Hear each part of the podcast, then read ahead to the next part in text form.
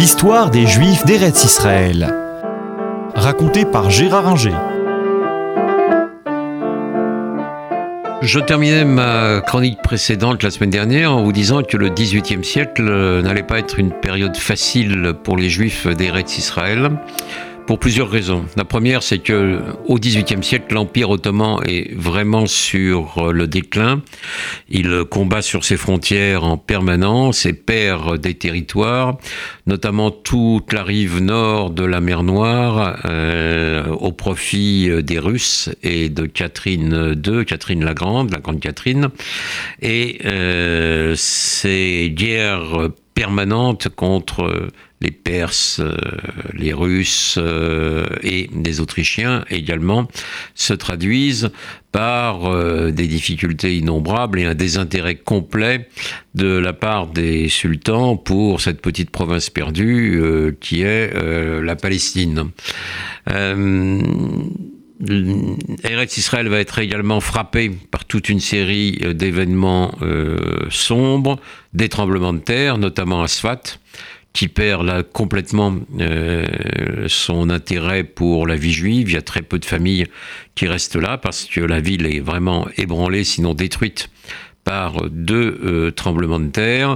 La peste qui sévit souvent dans euh, la région, notamment à Jérusalem, où le fait d'être enfermé entre les murs de la citadelle favorise l'expansion de la maladie qu'on ne sait naturellement absolument pas traiter à euh, cette époque.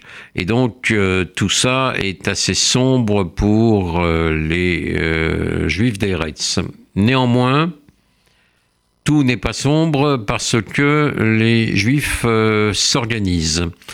À Constantinople se met en place un système de caisses euh, qui permet aux juifs qui veulent émigrer en Eretz ou bien faire des pèlerinages, parce que la mode des pèlerinages euh, à ce moment-là se développe, euh, cette caisse leur permet d'avoir des fonds pour pouvoir accomplir leurs devoirs religieux. C'est important parce qu'elle aide beaucoup les communautés juives sur place qui jusqu'alors envoyait des émissaires un peu partout dans le monde méditerranéen, à Alexandrie, au Caire, à Damas, à Istanbul, pour recueillir des fonds. Maintenant, tout ça est assez centralisé par cette caisse de Constantinople et ça permet de gérer un peu mieux la vie juive sur place.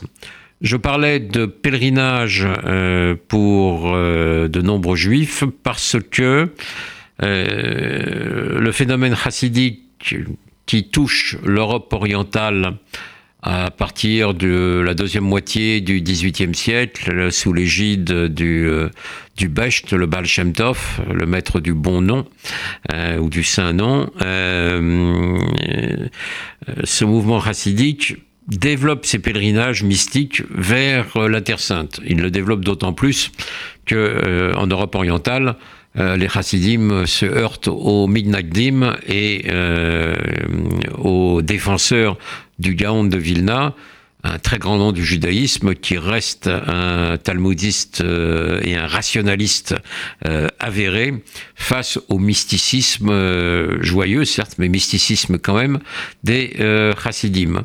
Donc les chassidim vont souvent en Eretz, à la fois en pèlerinage, mais en même temps pour ouvrir des euh, yeshivot. Et donc, on voit cette fois, contrairement à la période précédente, non pas simplement des synagogues qui sont créées, et dans la période précédente, c'était pas autorisé par euh, les euh, autorités euh, ottomanes, même si souvent, moyennant finance, elles fermaient les yeux. là, il crée des yeshivot qui se développent, qui se font concurrence, et on a un rééquilibrage de la population qui jusqu'en 1720 était notamment pour Jérusalem essentiellement une population euh, séfarade, les Ashkénazes ayant été chassés par les Turcs et les Arabes. Il aurait été facile de les reconnaître puisqu'ils portaient le vêtement traditionnel des pays d'Europe de l'Est, comme ils continuent à le faire d'ailleurs aujourd'hui à, Jérusalem. Et donc euh, certains d'ailleurs ont dû s'habiller en séfarade pour pouvoir rester euh, dans la ville. Là, à la fin du XVIIIe siècle, la situation euh, s'arrange et les chassidim, et donc très majoritairement, sinon euh, exclusivement euh, ashkénaze, arrivent à Jérusalem.